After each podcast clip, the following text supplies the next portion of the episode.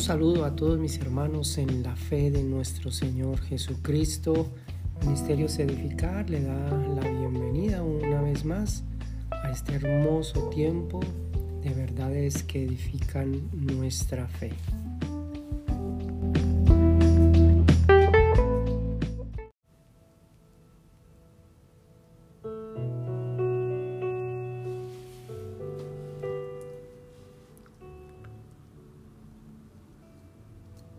Bien, amados hermanos, continuamos con nuestro estudio acerca de el evangelio y la predicación y recordemos que en el capítulo 7 acerca de la predicación concluimos con estas hermosas palabras.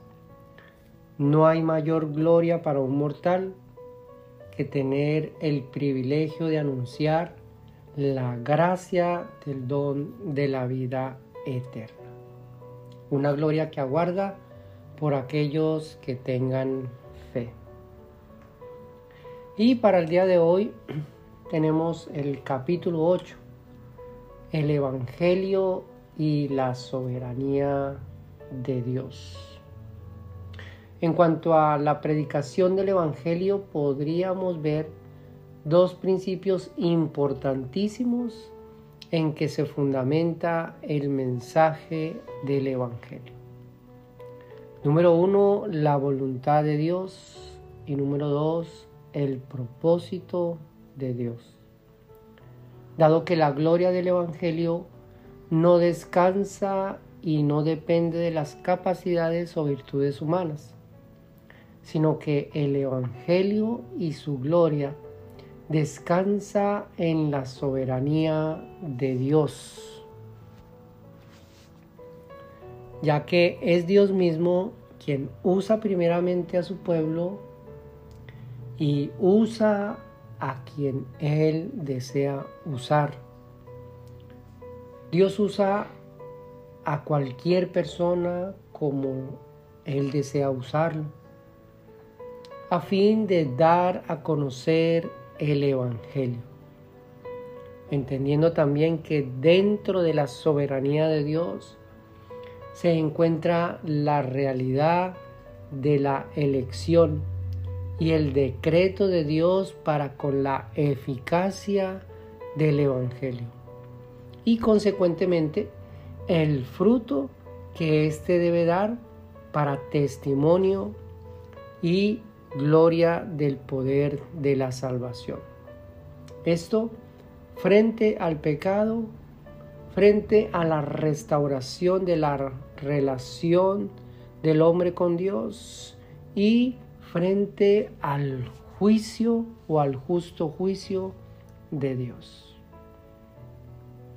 Leemos, por ejemplo, en el Evangelio de Juan capítulo 15, verso 16.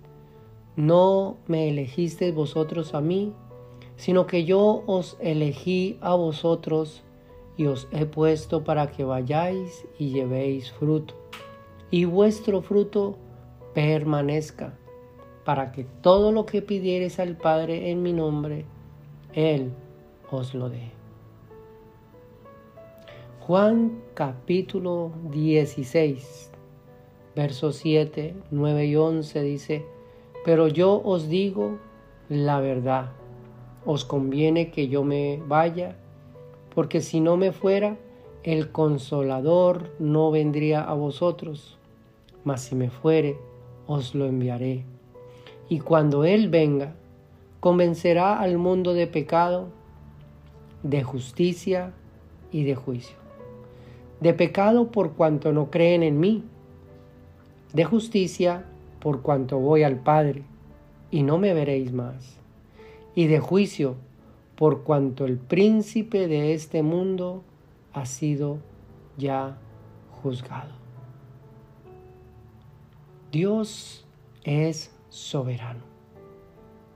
Y dentro de esa hermosa, preciosa obra de presentar el Evangelio tenemos que entender que es Dios el que nos ha elegido y no nosotros a Él. Leemos, por ejemplo, eh, este mismo verso de Juan capítulo 16 en la versión Hispanoamérica. Y dice, sin embargo, la verdad es que les conviene que yo me vaya, porque si yo no me voy, el abogado no vendrá a ustedes, pero si yo me voy, se lo enviaré. Cuando Él venga, hablando del consolador, demostrará a los que son del mundo dónde hay pecado, dónde un camino hacia la salvación y dónde una condena. Esto dice la versión hispanoamérica. Jesús hablando acerca de el consolador y que ese consolador se encargará de mostrarle al mundo dónde hay pecado, dónde un camino de salvación y dónde una condena. Dicho esto, podemos decir entonces que el Evangelio es un testimonio de la salvación y de juicio. El Evangelio es un testimonio de salvación y es también un testimonio de juicio. Número uno, para testimonio. Porque ningún ser humano tendrá excusas de la realidad de su pecado de la realidad de la existencia de Dios y de la realidad de la gloria de la justicia de Cristo y de la realidad de la gracia de salvación, perdón y vida eterna. Eso en cuanto al Evangelio para testimonio. Ahora, el Evangelio para salvación, porque el mensaje predominante del Evangelio es el arrepentimiento del pecador. Un mensaje que llama al pecador a volverse a Dios por medio de la fe en Cristo, por medio del único sacrificio de Cristo para el perdón de sus pecados y la reconciliación, la justificación, la santificación y la glorificación. De juicio, porque el Evangelio es predicado y es también rechazado por la arrogancia del pecador, a fin de que la condenación sea el pago justo de una justicia verdadera. El Evangelio es un testimonio de salvación, es un testimonio de juicio. Leemos, por ejemplo, en Juan capítulo 3, verso 17 y verso 18, porque no envió Dios a su Hijo al mundo para condenar al mundo, sino para que el mundo sea salvo por él. El que en él cree no es condenado, pero el que no cree ya ha sido condenado porque no ha creído en el nombre del unigénito Hijo de Dios. Dios en su perfecta voluntad, en el propósito que tiene para con los seres humanos, no envió a Jesús, no envió a su Hijo para que el mundo sea condenado, sino para que el mundo sea salvo a través de Él. Y las personas que creen en Jesucristo, esas personas serán libres de esa condenación, pero los que no crean, sencillamente serán parte de esa condenación. Ahora, dentro de la gloria de la salvación, encontramos que el propósito de Dios es único, es un propósito eterno y sobre todo es un propósito glorioso para los escogidos de Dios, ya que Dios como amo y Señor del universo hace como Él quiere y como a Él le place. Miramos eh, unos versos bíblicos que nos dan a entender un poco más acerca de la condición humana nos dan a entender de eh, cómo se predica el Evangelio. Muchos lo hacen porque verdaderamente hay un sincero, una sincera disposición y otros porque realmente eh, tienen intereses personales.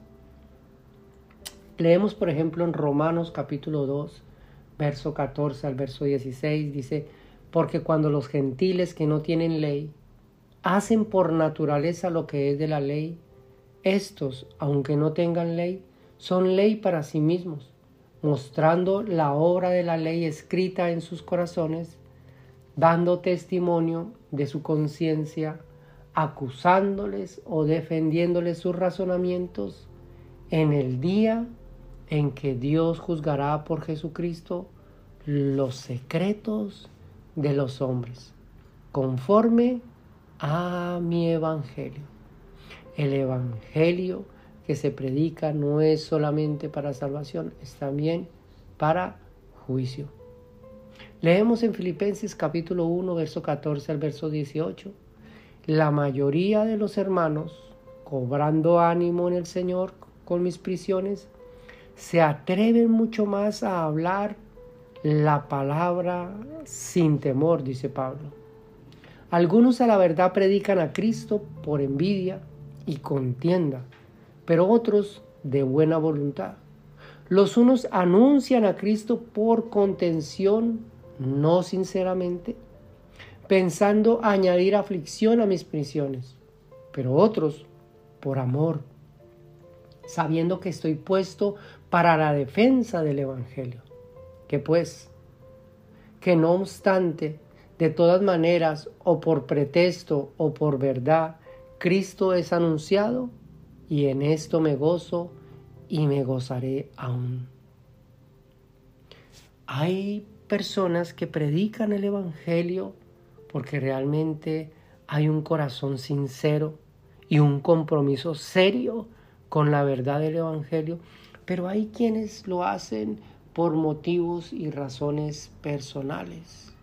Muchos buscando no esa gloria de salvación para los creyentes, para los pecadores, sino buscando más bien esa gloria para sí mismos.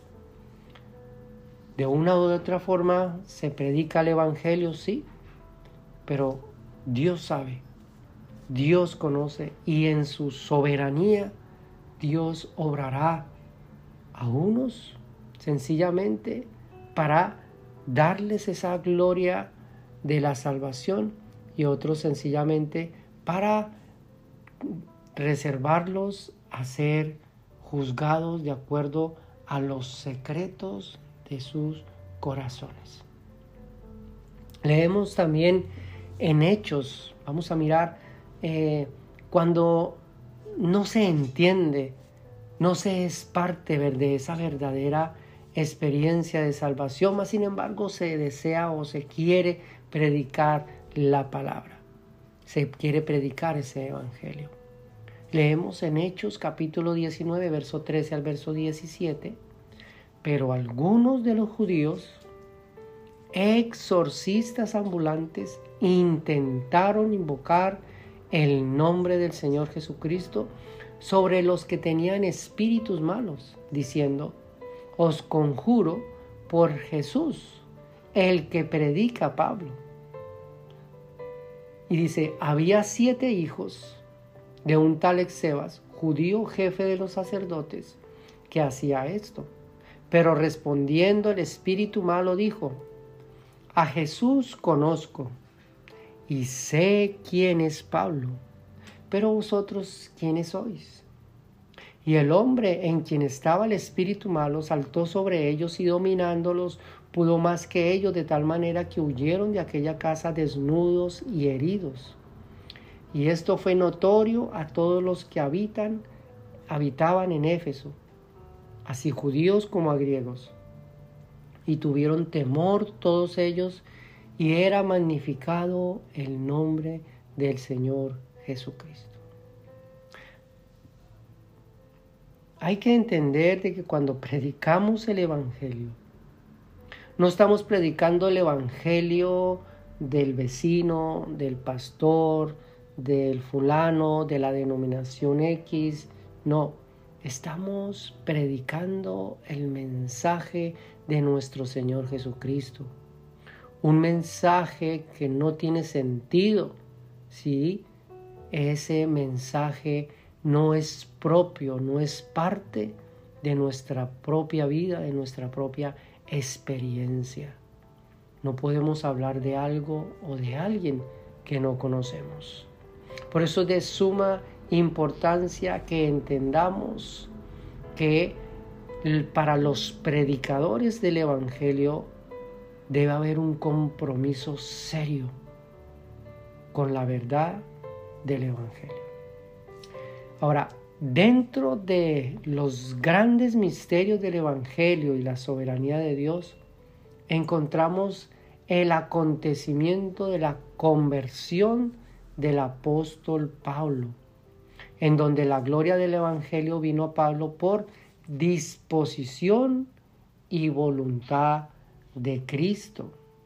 Recordemos este pasaje que leímos ahí en el Evangelio de Juan capítulo 15, verso 16. No me elegisteis vosotros a mí, sino que yo os elegí a vosotros y os he puesto para que vayáis y llevéis fruto y vuestro fruto permanezca.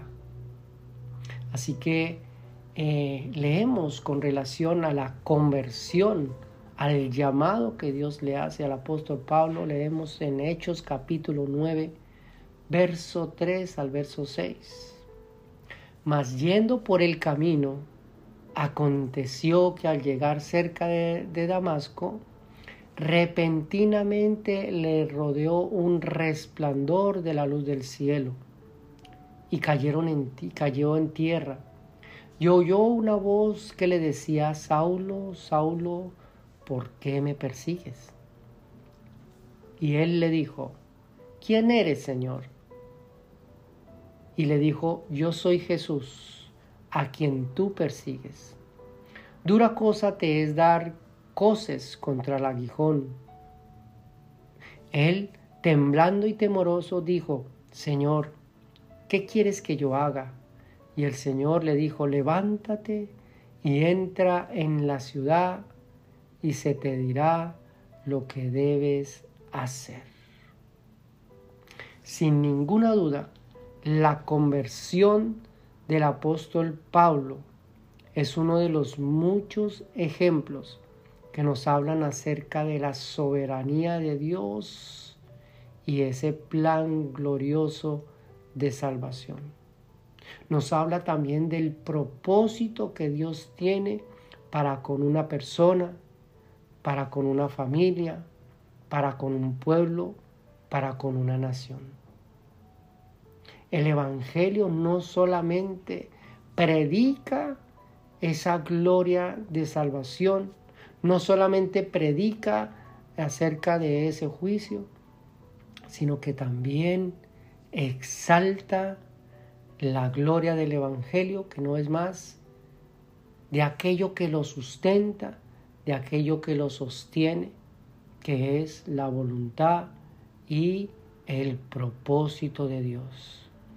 Dios como soberano sujeta, Dios como soberano sujeta conforme a su voluntad y conforme a su propósito ese mensaje del Evangelio.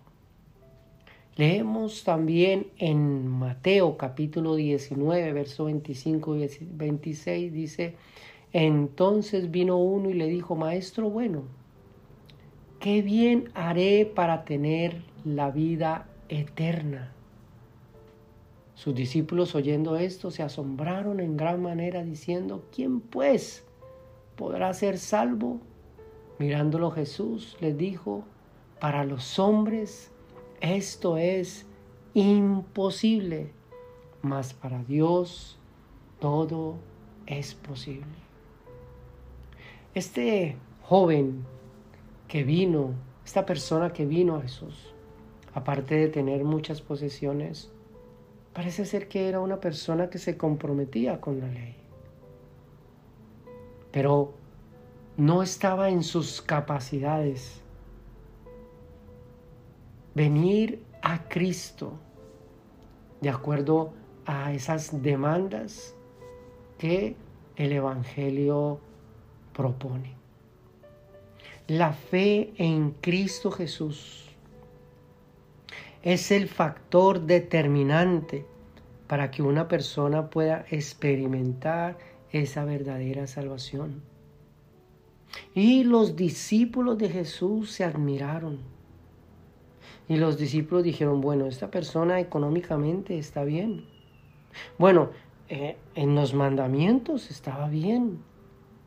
Era una persona en dentro de nuestro criterio digna de merecer la vida eterna. Pero Jesús le dijo, no está en las capacidades humanas. Esto es imposible para el ser humano si se lo propone por sus fuerzas, mas para Dios todo es posible. Ahora, esto no quiere decir que el creyente ya no sea responsable de proclamar el Evangelio. Decimos entonces, bueno, si eh, dentro de la soberanía de Dios, dentro de la elección de Dios, ya las personas se van a salvar, ya, ¿para qué predicamos el Evangelio entonces? No, no, no.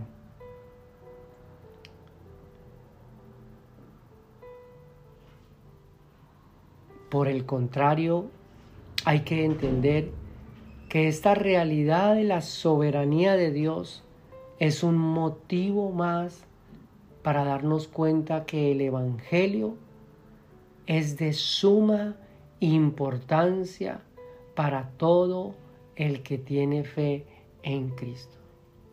El Evangelio no fue dado para que los inconversos prediquen el Evangelio, así como estos eh, exorcistas que mirábamos allí, estos judíos exorcistas ambulantes que mirábamos en el libro de los hechos. No, no, el Evangelio es un privilegio.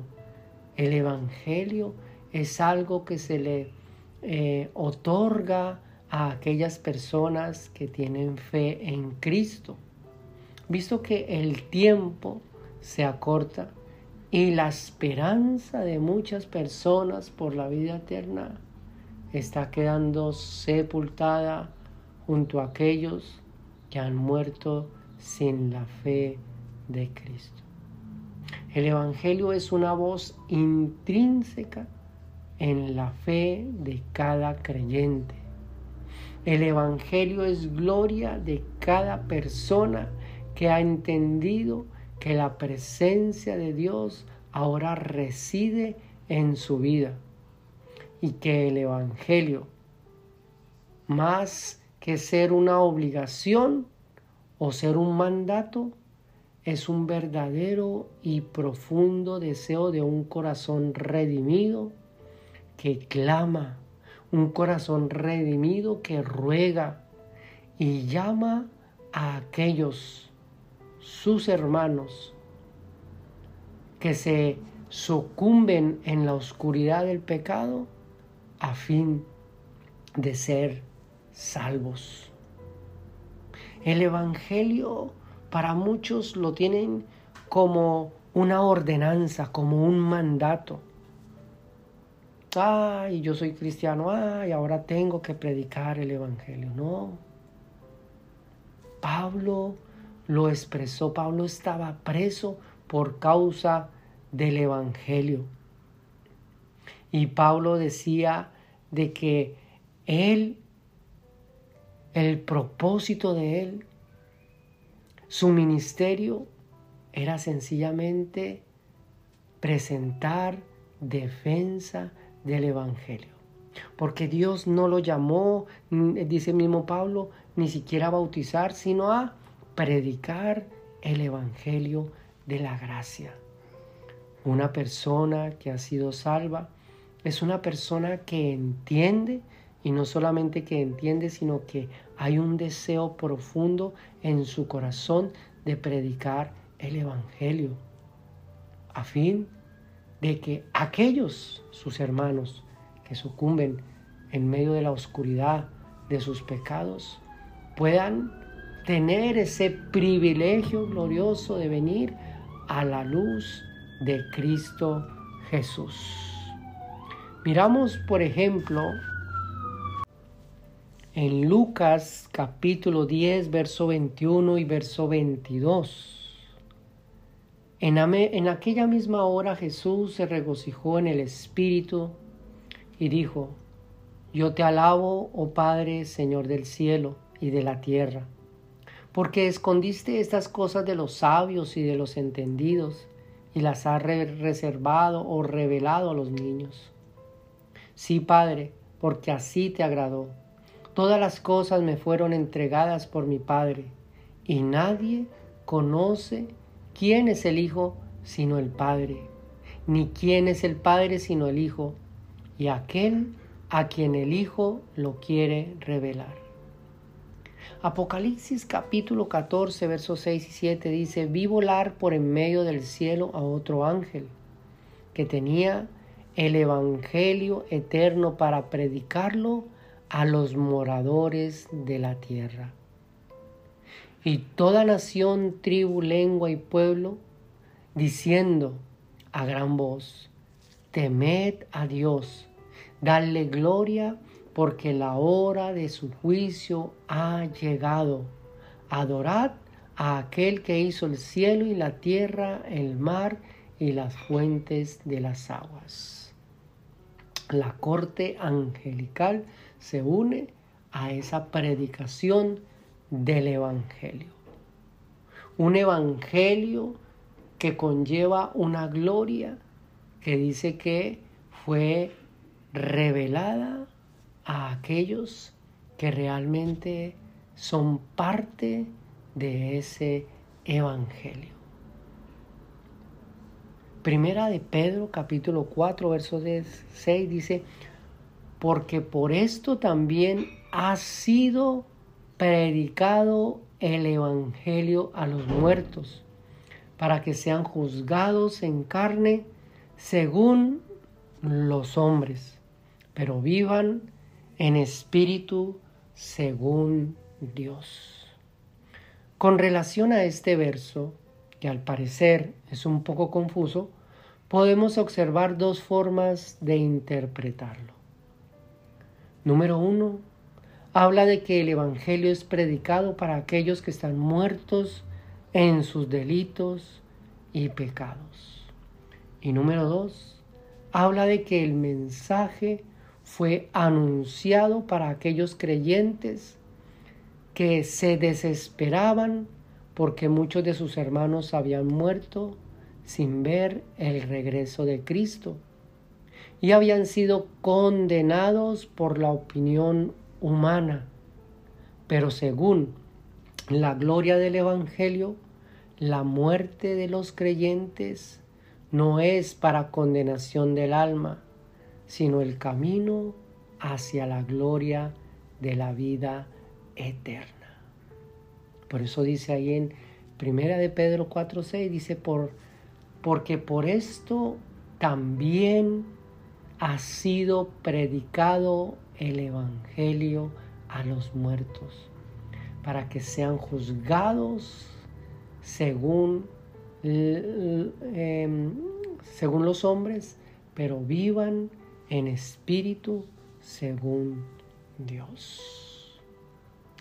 Sí o sí, el Evangelio que se predica es para salvación, es para juicio y es para esa esperanza, para que no nos desesperemos, para que no nos atribulemos, ni mucho menos caigamos en, esa confusión del pensamiento en cuanto a aquellos amigos, hermanos, familiares que han muerto. No está en nosotros juzgar quién hereda el reino de los cielos y quién no hereda el reino de los cielos. el Evangelio es también consolación para aquellas personas que han perdido un familiar, a fin de que podamos entender de que la misma muerte es un camino que se abre para que puedan los creyentes entrar a esa gloria eterna. Y quiero terminar acerca de ese tema del Evangelio y la soberanía de Dios con estas palabras. La predicación, más que ser un arte y una ciencia de la comunicación, es primeramente un compromiso vital con la gloria del mensaje de Cristo.